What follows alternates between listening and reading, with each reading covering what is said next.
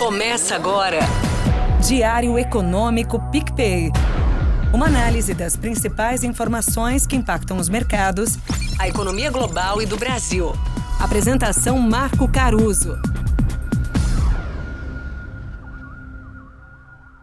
Fala turma, bom dia. Hoje é segunda, 13 de novembro de 2023 e esse é o seu Diário Econômico. Essa semana tem agenda econômica e política importante. Aqui, depois que o Senado concluiu a tramitação da PEC da reforma tributária, a proposta agora volta para a Câmara dos Deputados. A expectativa é de aprovação ainda esse ano, mas o caminho é uma dúvida.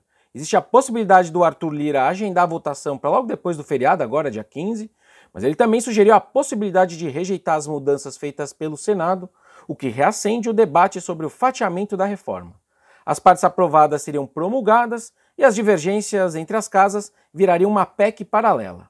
O relator na Câmara, o Agnaldo Ribeiro, é contrário a esse fatiamento, mas enfim, a discussão ganha importância esses dias.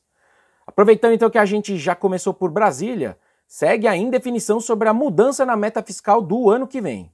O governo não decidiu ainda se faz a mudança agora, na votação do orçamento, ou se espera a votação dos projetos que aumentariam a receita tributária, se passarem, né?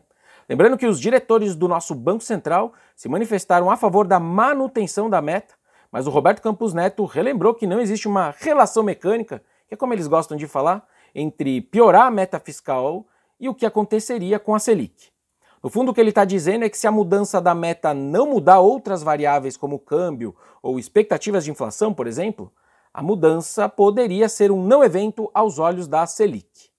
Falando ainda de Brasil, então, a gente fecha essa semana a nossa projeção do PIB do terceiro TRI depois que sair a pesquisa mensal do setor de serviços referente a setembro. Sobre serviços, a nossa estimativa está na ponta otimista, com uma alta de 1% no mês, enquanto o consenso tem uma alta bem mais modesta.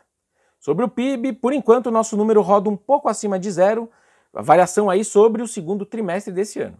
A gente está, de fato, numa desaceleração, só que lenta, da nossa economia.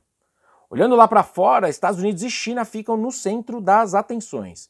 Os investidores vão analisar primeiro os dados da inflação dos Estados Unidos, em busca de sinais de que o Fed está no caminho certo ou não, para trazer a inflação de volta à sua meta de 2% ao ano. Semana passada, relembrando, o Powell alertou que eles ainda têm um longo caminho a percorrer nessa batalha. E a reação do mercado na época foi na direção desejada por eles. As taxas de juros mais curtas subiram e o mercado futuro reduziu as chances do primeiro corte de juros acontecer em maio do ano que vem, de 55% para 35%, ou seja, começou a postergar o primeiro corte. A expectativa para essa inflação é que o número cheio melhore bem, de 3,7% para 3,3% em termos anuais, mas que os núcleos que o Fed prefere olhar sigam ali parados acima de 4% ao ano, contra uma meta de 2%, como eu já disse.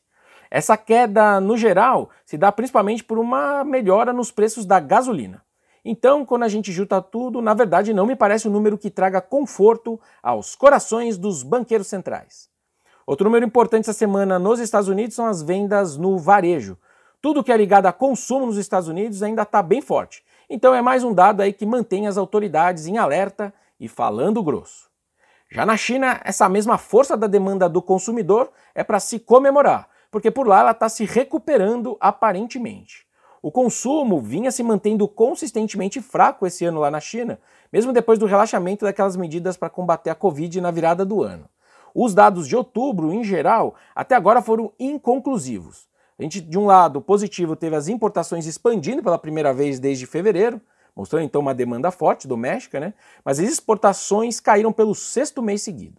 A gente teve também sinais de que a indústria está mais fraca do que esperado, com os preços da carne suína em queda, esse item que é importante na cesta do chinês. E a gente também teve uma volta à deflação, né, na inflação em geral chinesa, sugerindo então pouco ânimo nos gastos. Dito isso, os analistas esperam que as vendas no varejo tenham acelerado ali para 7% em outubro, em comparação com o mesmo período do ano passado, essa que seria a taxa mais alta desde maio desse ano. Por hoje é isso, bom dia, bons negócios e sorte sempre. Você ouviu? Diário Econômico PicPay. Uma análise das principais informações que impactam os mercados, a economia global e do Brasil. De segunda a sexta, às seis da manhã, no Spotify e YouTube.